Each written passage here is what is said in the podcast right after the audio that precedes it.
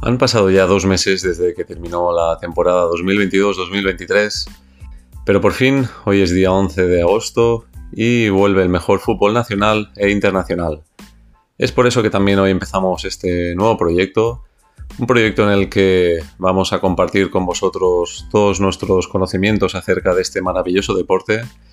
Mi nombre es Arnau y semanalmente haremos un análisis de la jornada, hablaremos de los mejores jugadores, los mejores goles, todas las polémicas que hayan sucedido y espero que me acompañéis en esta nueva aventura, porque ya sabéis, lo que pasa en el terreno de juego se queda en el terreno del juego.